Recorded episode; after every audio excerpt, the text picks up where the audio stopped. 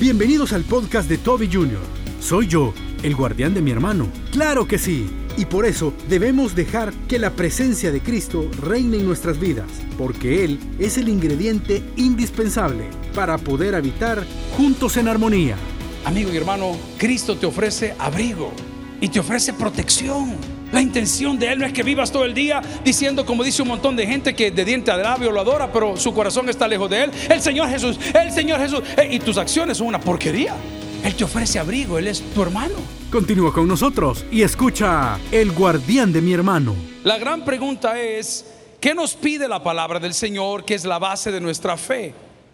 ¿Qué nos dice la Biblia referente a las relaciones entre los hermanos en carne y los hermanos espirituales? Muchos creyentes cristianos le llaman a Jesús nuestro hermano mayor. Yo no me atrevo, fíjese, porque lo siento que lo estoy trayendo a la tierra, no sé, pero le llaman el hermano mayor porque somos hijos de Dios. Amén, iglesia. Entonces viene la pregunta, ¿soy yo el guardián de mi hermano? Abra la Biblia en el Salmo 133, comenzando desde el versículo 1, y aprendamos qué nos dice la palabra del Señor. El libro de los Salmos se llama el himnario de los Hebreos. La mayoría de estos salmos fue escrito en momentos de necesidad o de dolor. El libro de los salmos está dividido en diferentes tomos, que son cinco promedio. Y este salmo maravilloso dice, mirad cuán bueno y delicioso es habitar los hermanos juntos. ¿En qué cosa dice la palabra en? ¿En qué dice la palabra en? Oremos al Señor. Padre, te damos gracias por Paco, por su ministerio.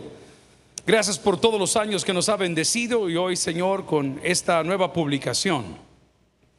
Hoy queremos suplicar, Señor, que tu palabra nos hable al corazón y nos pueda responder la pregunta, ¿soy yo el guardián de mi hermano? Oramos por aquellos que se han alejado, por los que están fríos, por los que no te conocen principalmente. Que tu Espíritu Santo a través de la predicación pueda alimentarnos. En Cristo Jesús lo pedimos todo. La iglesia dice, amén. La palabra del Señor en el libro de los Salmos dice, mirad cuán bueno y delicioso. Diga conmigo, bueno y delicioso. Esos atributos se los podemos poner a muchas cosas. Un pan con chumpe es bueno y... Amén, a ver. Un pedazo de semitón alto es bueno y delicioso. ¿Qué otra cosa le podemos poner ese? El fresco de carao tampoco. Pero ¿a qué le podemos poner? Mirad cuán bueno y delicioso. Es habitar los hermanos juntos. Amigos y hermanos, el salmista lo interpreta de tal manera que habla de aceite. El aceite tiene que ver con el Espíritu Santo, el aceite tiene que ver con sanidad, el aceite tiene que ver con unción. Y esas tres cosas solo mencionadas pueden estar en nuestras vidas si logramos habitar en armonía entre hermanos. Pero ¿quién puede poner armonía a algo que no es armónico? Nosotros en mi casa somos cinco hermanos de tres diferentes mamás.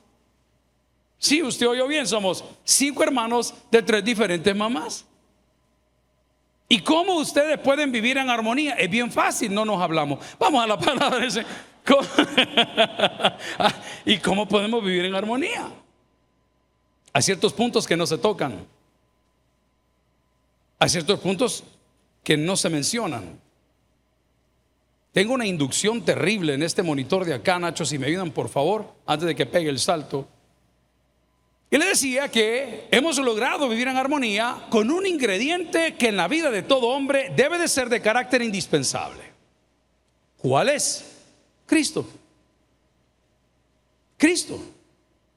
Cuando mi papá muere, pues quedan dos hermanos menores. No eran tan pequeños tampoco, pues, pero eran menores.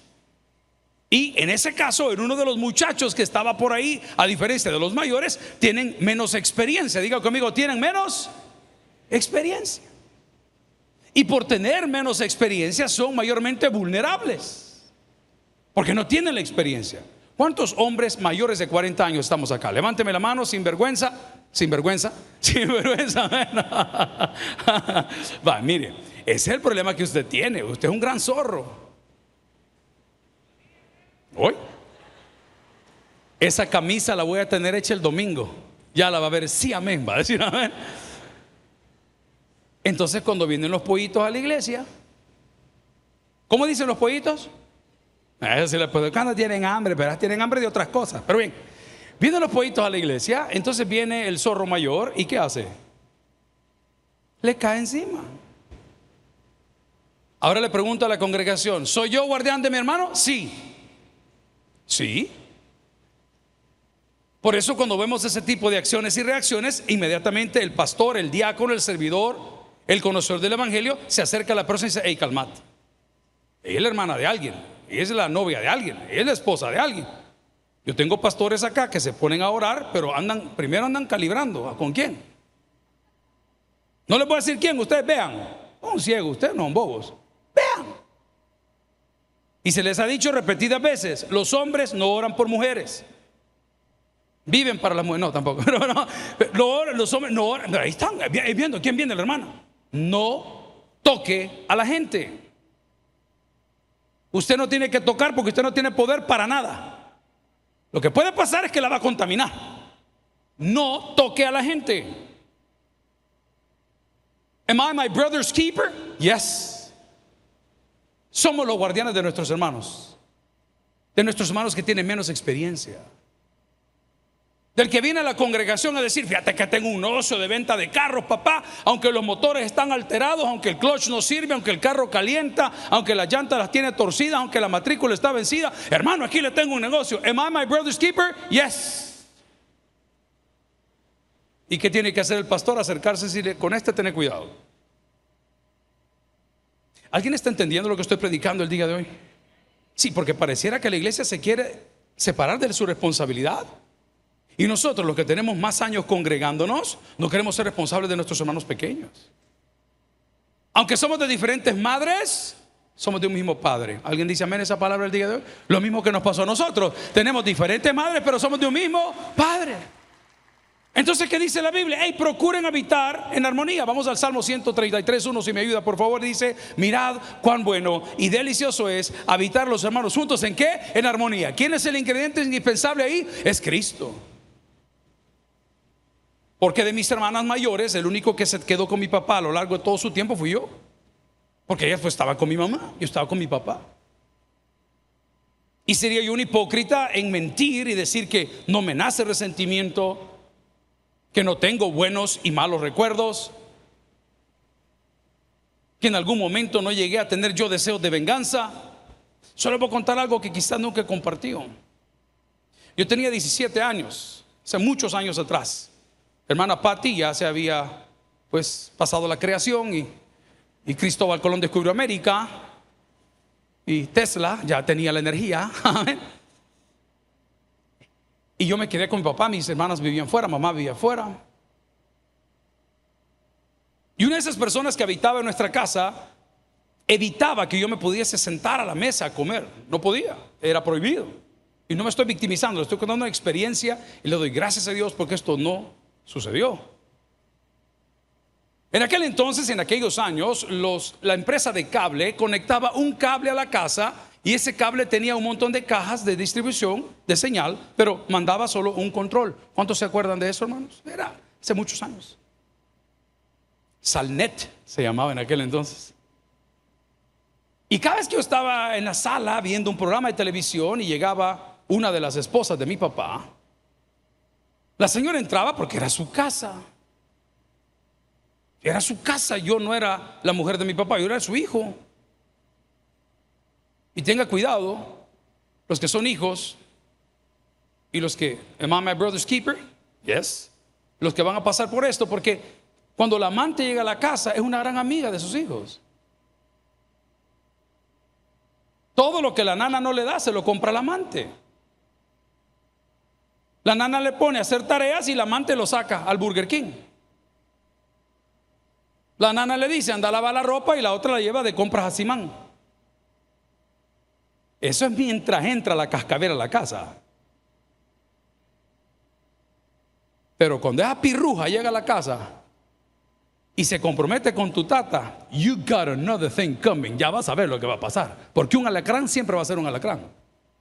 Lo podés andar en la bolsa, pero tarde o temprano te va a picar.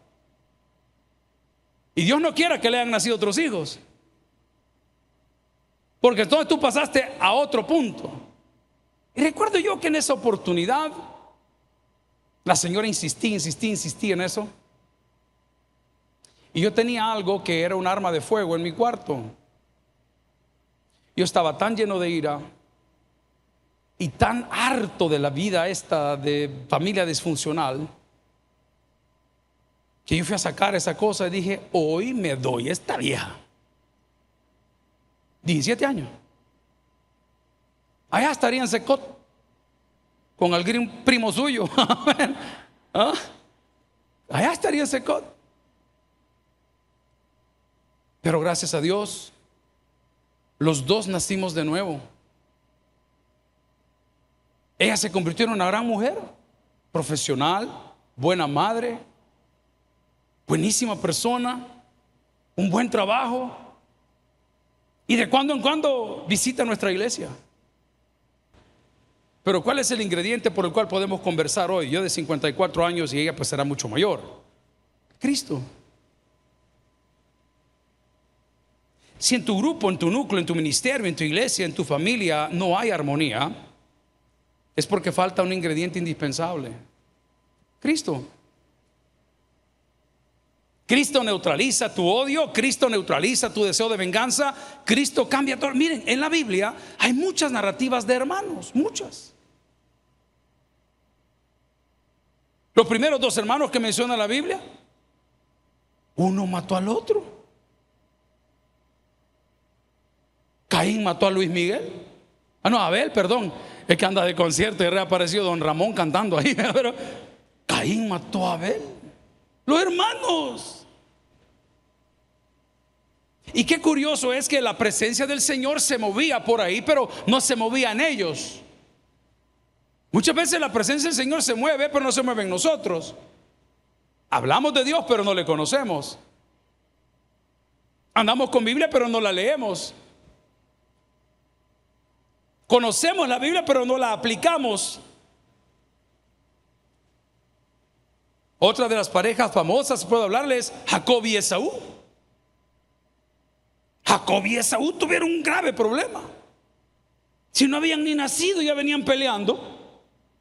Vamos a la Biblia. ¿Quiere que lo busque? Por favor, vaya conmigo en el texto. Estamos en Génesis capítulo 25, versículos 21 en adelante. Ni siquiera habían nacido y ya venían peleando. Y dice la palabra del Señor, y oró Isaac a Jehová por su mujer, que era, que era ella, estéril. En aquel entonces, amigas y hermanas, la esterilidad se consideraba una maldición. ¿Sí? Yo soy e insisto que una mujer es mujer, no porque para hijos, es mujer porque fue hecha y creada imagen y semejanza de Dios.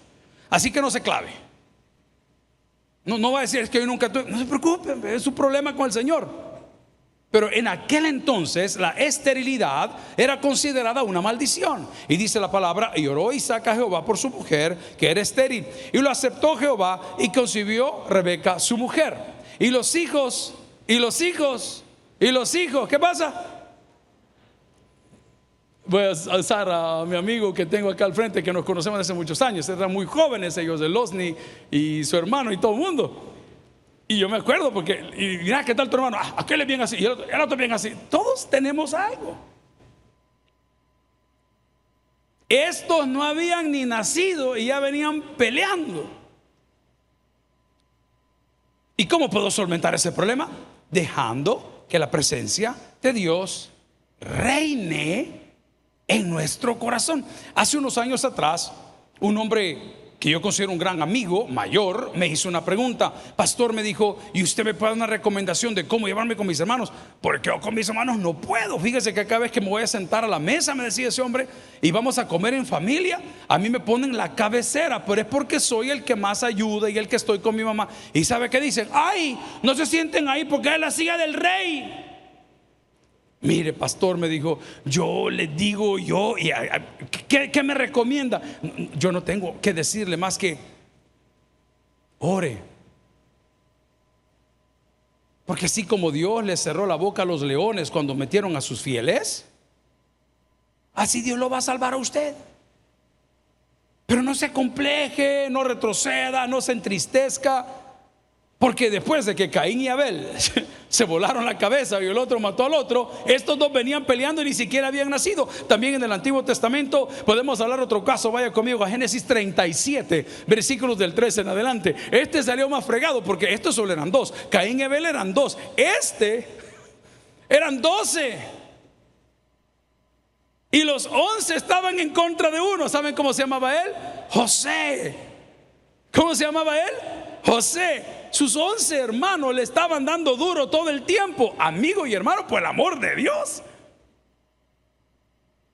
El José era, le decían el soñador, ay, el creidito, whatever. Y de repente resulta que José está haciendo sus cosas en el campo y, tú, y Dios le dio un sueño. ¿Cuántos tienen un sueño acá? No, ¿cuántos tienen sueño? La primera fila está tostada. Pero ¿cuántos tienen un sueño aquí? Hay hermanos que oran por mí todo el culto. Les voy a contar algo de mi papá. No lo vayan a repetir. Capaz me viene a jalar las patas hoy. Mi papá visitaba al pastor David Rodríguez, quien es mi pastor ahí en Canadá, en Vancouver. Mi papá siempre decía que a él lo parieron con almohada incorporada, porque él tenía esto de aquí hasta aquí. O sea, lo que usted tiene aquí, él lo tenía aquí. No se haga la socada, pero bueno. Resulta ser que él, cuando iba en el carro, se dormía. Entonces me cuenta el pastor David, mira, me dijo, y venía aquí con la esposa y dábamos vuelta por todos lados. Y le damos al puente, a Lion Bridge. Y le damos al parque Stanley Park. Y le damos a la isla Victoria. Y tu tata me decía todo el tiempo en el carro iba dormido. Entonces la esposa le decía, mire lindo para allá. Bonito, bonito, bonito, bonito, bonito.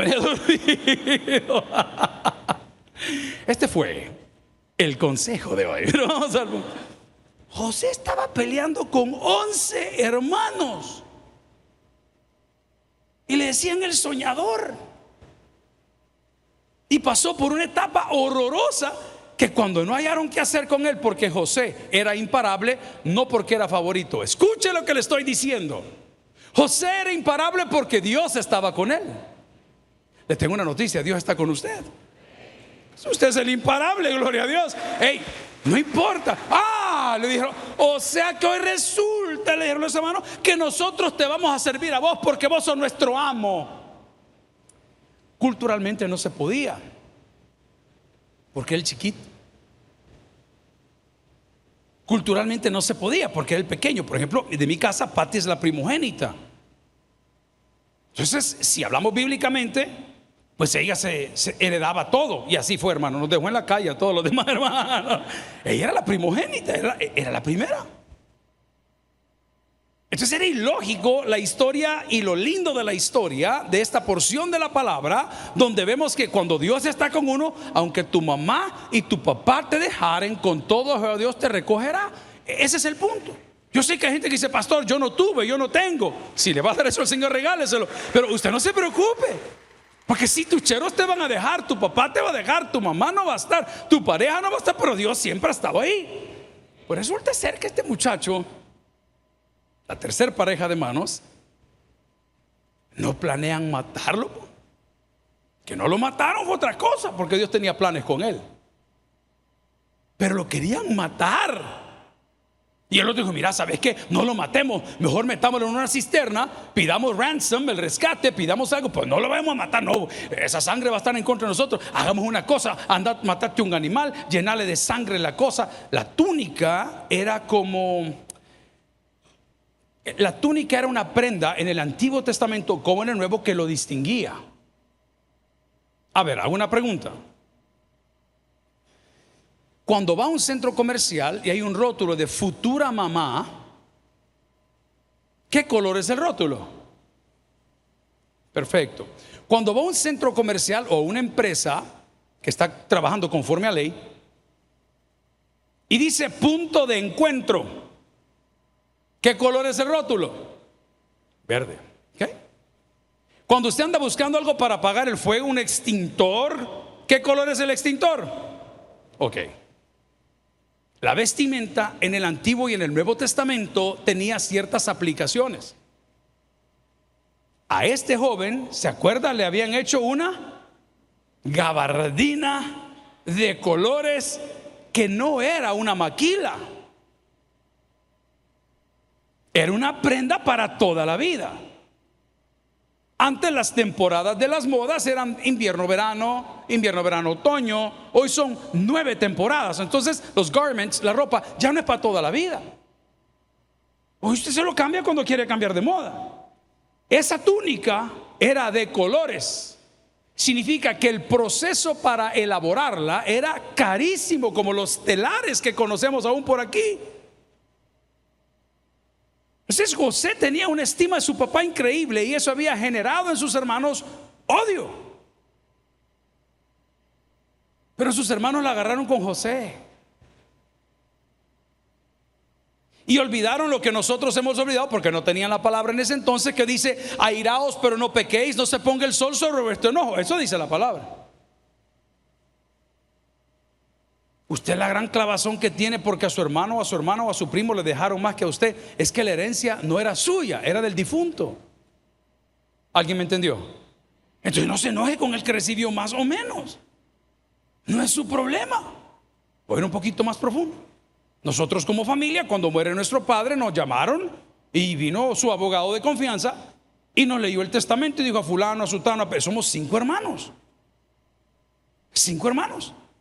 Y cuando leyeron todo y nos dijeron qué tocaba cada quien, uno de nosotros estaba a cero.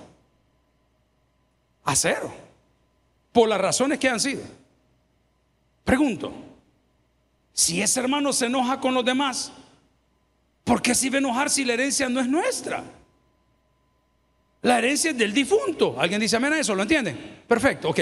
Si a mí no me dieron los dones de lenguas, ni el don de sanidad, ni me dieron el don de predicar bonito, y no me dieron el don de no sé qué, ¿y yo por qué me voy a enojar con el que predica bonito, con el que tiene el don de sanidad? Porque si los dones bien son de Dios.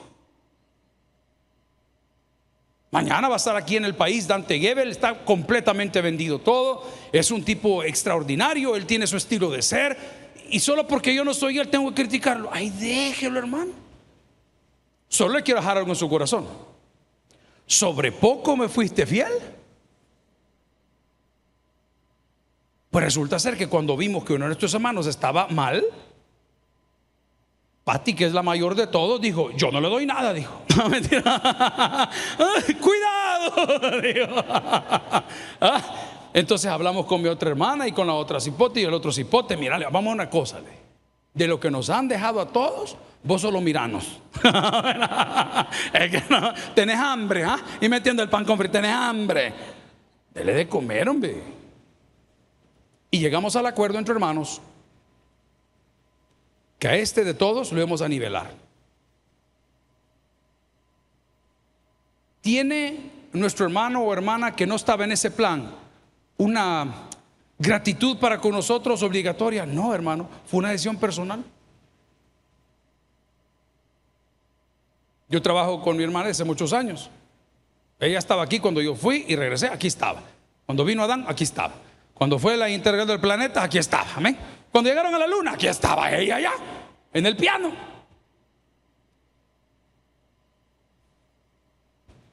Ella y yo, de los cinco, tomamos una decisión. Esto no se cobra. Cuando yo le voy a hablar algo, porque se lo puedo probar. ¿Qué quede así? Pregunto, ¿nos deben gratitud? No, no nos deben nada. Usted se amarga porque su hermano o sus familiares no le agradecen. ¿Y por qué le tienen que agradecer a usted? Si usted no es Dios. Es que a este no se... No te preocupes que hay una ley maravillosa que dice todo lo que el hombre sembrare, eso también segará. ¿Se acuerdan que le dije que somos cinco hermanos de tres mamás diferentes? Es bien complicado. Y nosotros como hermanos mayores, ¿qué nos toca? Velar por los menores. Que los menores lo agradezcan, ese es problema de ellos. Pero mi labor es brindar lo que Cristo nos brindó a todos. Porque todos los dones, si vamos a llamar a Jesucristo, nuestro hermano mayor, que yo digo que yo le tengo pánico a eso, pero hagamos de cuenta y caso que es así, porque es el Hijo del Padre, nosotros somos hijos de Dios por medio de Jesucristo. Lo primero que mi hermano mayor me ofreció cuando yo vine a él fue abrigo. Y él te anda buscando todos los días para ofrecerte abrigo. Te quiere dar cobertura. Estaba el pastor Víctor, mi hijo mayor, estaban predicando en Maryland este fin de semana. Hubo un campamento de jóvenes. Las temperaturas estaban súper calientes, súper altas. Pero resulta ser que como estaban así, no llevaron ropa de noche, de invierno, de, frío. Pero en el campamento, ahí me dice, mire pastor, estaba haciendo un frío. Ahí está el bicho todo tronado ahorita que no puede ni hablar. Tanto cigarro que tuvo que fumar para estar caliente. ¿Y qué sucedió? Cuando ya no abrigo porque no llevaron ropa, Se fueron a meter un carro, a protegerse. Amigo y hermano, Cristo te ofrece abrigo y te ofrece protección. La intención de Él no es que vivas todo el día diciendo, como dice un montón de gente que de diente a labio lo adora, pero su corazón está lejos de Él. El Señor Jesús, el Señor Jesús. Eh, y tus acciones son una porquería. Él te ofrece abrigo, Él es tu hermano. Él dice, mira, has perdido el camino, dice Jesús, yo soy el camino, la verdad y la vida, y nadie viene al Padre si no es por mí. Ahora pregunto, los primeros hermanos, uno mató al otro. Los segundos hermanos no habían nacido, estaban peleando. Los terceros hermanos conspiraron contra él hasta que lo dieron por muerto. Ojo, lo vendieron. Pero Dios estaba con él. Y aunque estuvo preso y estuvo aquí y estuvo allá, Dios estaba con él. Y el corazón de ese joven estaba afectado positivamente porque Dios estaba con él. Y un día su hermano creció. Creció en todo el reino. Mire, ese muchacho yo creo que es el primer papirrín de la historia. Después de él sigue David. Dicen que David era hermoso. Ve a su vecino. Todo lo contrario. Para que tenga una idea, todo lo contrario. Era un hombre, hombre. Amén. Pero este muchacho dicen que era hermoso en gran manera. Yo no sé, tenemos que ver el concepto belleza de antes. Porque el concepto de belleza del siglo XIX, el concepto de belleza del siglo XX, el concepto de belleza del siglo XXI son diferentes. Nosotros somos de una generación que, mira qué lindo está el niño. Él no camina, él aprendió a rodar. Y al niño lo rodaban en la casa, eh, eh, eh, el bichito dando vueltas. Somos de una generación que nos tomaban fotos en guacales chulones, ¿no se acuerdan ustedes de eso? Somos de la generación que nos llevaban al centro, ponían una manta y usted enseñando uy. Espérenme que sentí feo. Pero voy al punto. Ah, ah, eso, eso, oye, procesado por abuso de los niños. Somos otra generación. El concepto de belleza no sé cuál era. Lo que sí sé es que la Biblia dice que el muchacho era hermoso. De tal manera que cuando el cipote andaba caminando por el palacio, administrando las cosas que se había ganado, porque Dios estaba con él, apareció la mujer del hombre. Uy, dijo colágeno. colágeno, mire, ese muchachito me parece futbolista. Y dice la señora talonearlo. Y aquel mm, para atrás, para atrás. Dice que salió corriendo. El diálogo no está registrado en la Biblia. Pero Dios estaba con él. Y luego conoció unos amigos en la cárcel, el hermano, el que nadie quería. Un panadero, un copero que también lo habían metido a secot. Le cayó el régimen allá. Y de repente también lo traicionaron. Pero Dios estaba con él. Su jefe, después de haberlo amado, haber dicho, este me quiso tocar la mujer, este es un desgraciado. Y el jefe tuvo que entender que no fue así. Sino que la joyita que había escogido era, tenía apellido gringo, Foxy. Gran culebra. ¿ah? Era la mujer del problema. Y un día cuando José ya estaba crecidito, quizás estaba poco orado, no había tenido comunión con Dios y dijo, ah, ya va a ir por alimento mis hermanos, aquí los agarro, aquí los agarro. Y les mandó a meter unas cosas en las bolsas como las que repartían de alimentos y de granos básicos y compraban ellos, no sé, cambiaba, era tan, ese bicho era, ese bicho era coco, cambiaba tierras por alimentos, cree, el tipo es tremendo, es tremendo. Todo el mundo tenía tierra, pero no producía. Y él dijo, vaya aquí va les doy esto por esto.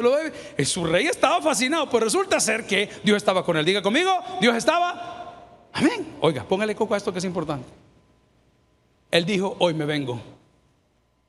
Si usted es hermano, ponga atención. Porque Dios nunca lo va a dejar tranquilo. Y cuando ve a sus hermanos entrar, dicen que él se contenía. ¿Nunca le ha pasado a usted que se ha contenido una gran inspiración que quiere? para adentro, eche, para no la vaya a sacar. El punto es que cuando él dijo, aquí los agarro, dice la palabra, lo voy a decir de una manera sencilla, como yo lo pude entender, que Dios le tocó el corazón. Cuando Dios toca tu corazón, ojalá sea pronto, no te van a alcanzar todos los Kleenex del universo. para llorar. No te van a alcanzar. Pero no de miedo. No, no, no te equivoques. No es una amenaza. No. Cuando la presencia de Dios se derrama sobre una persona, no te puedo explicar qué es, pero sí te puedo explicar cómo se ve. La gente cambia. El chabacán ya no es chabacán. Y el ladrón ya no es ladrón. Y el mentiroso ya no es mentiroso. Y el criticón ya no es criticón. No, no pienses en el show. No, cambia. Y dice que cuando vio a sus hermanos lloró con amargura. Atención. Porque a pesar de que Dios estaba con él, su corazón estaba lleno de amargura. Aquí vemos muchas personas, como le dije, yo logré aceptar a Cristo y quiero decir, perdonar a esta persona que vivía con mi papá y poderle ver a la cara y saludarle con mucho respeto y decir, hey, es una gran mujer. Eso es imposible en la carne. Porque en la carne me recuerdo los chambres que le conté hoy.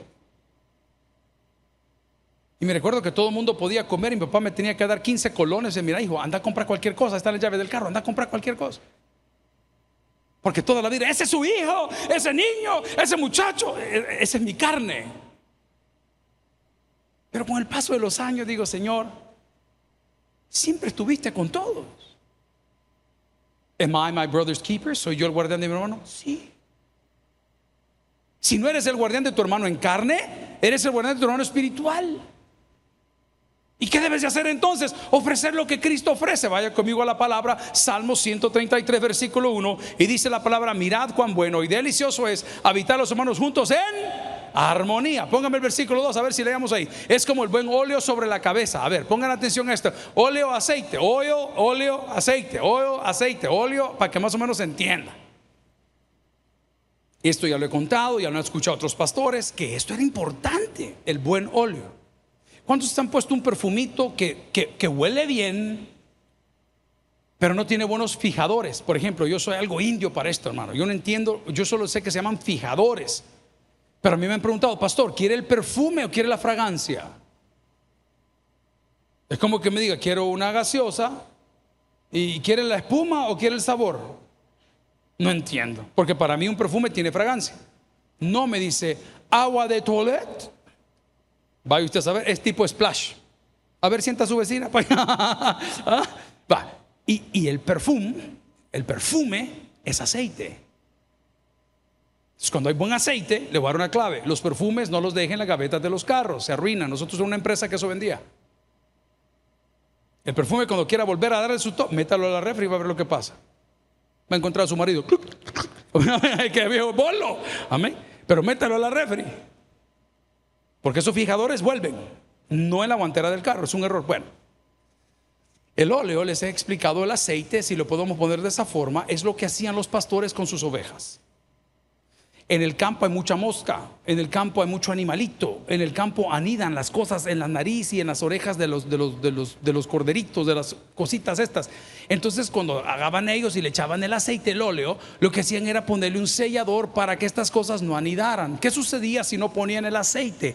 Las ovejitas y los animalitos con la molestia que tienen, iban a las rocas y a lo que tenían a golpearse para sacarlo y se desangraban y se quebraban todo y el valor del ganado no era el mismo. Entonces cuando el Salmo está diciendo es como el buen óleo sobre la cabeza, significa es como tener protegidos tus pensamientos. Cuando habitamos los hermanos juntos en... ¿Y quién es el ingrediente indispensable? Cristo. ¿Y cómo sé yo, pastor, cómo me debo de comportar? En este caso voy a usar este término que yo no lo uso. Con mis hermanastros. Porque nosotros con mi hermana y mi otra hermana somos hermanos de mamá y papá. Pero mis otros hermanos son de dos mamás diferentes. Somos, no sé si se ocupa ese término legal, no, no sé, hermanastros, ¿no? ¿Cómo se dice? Hermanos separados. Ah, los adoptados, pues. pues sí, pero yo digo, ¡ay, viene mi hermanastro! No, yo no digo eso. Yo a mi hermano menor, de cariño, siempre le he dicho enano como Pedro y Pablo Mármol, ¿se acuerdan? Enano. ¿Qué pasó, enano? Le digo. Y a mi hermana menor, que es esposa de Dani, le digo Mico. ¿Qué onda, Mico? O a mi hermano menor le digo, gorila. Pasó gorila. Y a mis hijos, ¿qué les importa? Pero vamos al punto, hermano. Entonces, ¿qué debo de hacer? Para vivir en paz y en armonía. Aquí viene el cierre porque ya se nos acabó este asunto. Número uno, como Dios está con usted, ¿alguien dice amén? Pero si no está con usted, no va a jugar de bayunco que le ve mal. Pero como Dios está con usted, como estuvo con José, a pesar de que tenga o no tenga dinero, a pesar de que tenga o no tenga trabajo, Dios está con usted. Eh, yo estoy seguro de lo que le digo porque por algo está usted aquí. Porque venir de tan lejos a media semana, perder el tiempo, no cualquiera lo hace. Yo, yo lo, lo admiro y lo aplaudo porque sé que Dios está con usted en ese sentido. Bien. Entonces, ¿qué tengo que hacer para tener, habitar con los hermanos juntos en armonía? Para que sea como el óleo que derrama sobre la barba de Aarón, que viene del Monte Hermón. Monte Hermón es maravilloso para ir a esquiar, es lindo. Usted a sus hermanos, ya sea espirituales o carnales, ofrézcales abrigo. Ofrézcales protección. Hermana Patti dijo algo hace 15 días. No fue este domingo, fue el anterior a las 7 de la mañana. Busque ese sermón y véalo. Y abrió su corazón y dijo que aunque los chicos que viven en tu casa ahora no sean tus hijos y aunque tu marido ha tenido hijos con otra persona que no son tus hijos, esos no tienen tu sangre, pero tienen la sangre de Cristo. Me voló la cabeza. No de vez cuando dice cosas buenas, la hermana Panamé, ni un amén. A mí eso me voló y lo he repetido 30 veces porque tiene toda la razón. Entonces, ¿qué debo de hacer? A mis hermanos debo de ofrecerles abrigo, debo de ofrecerles protección, debo de ofrecerles alimento, debo de ofrecerles oportunidad, debo de ofrecerles desarrollo, debo de ofrecerles mi apoyo, debo de ofrecerles mi amor, debo de ofrecerles honra. ¿Ve? ¿Y por qué tengo que ser yo? Porque Dios está con usted.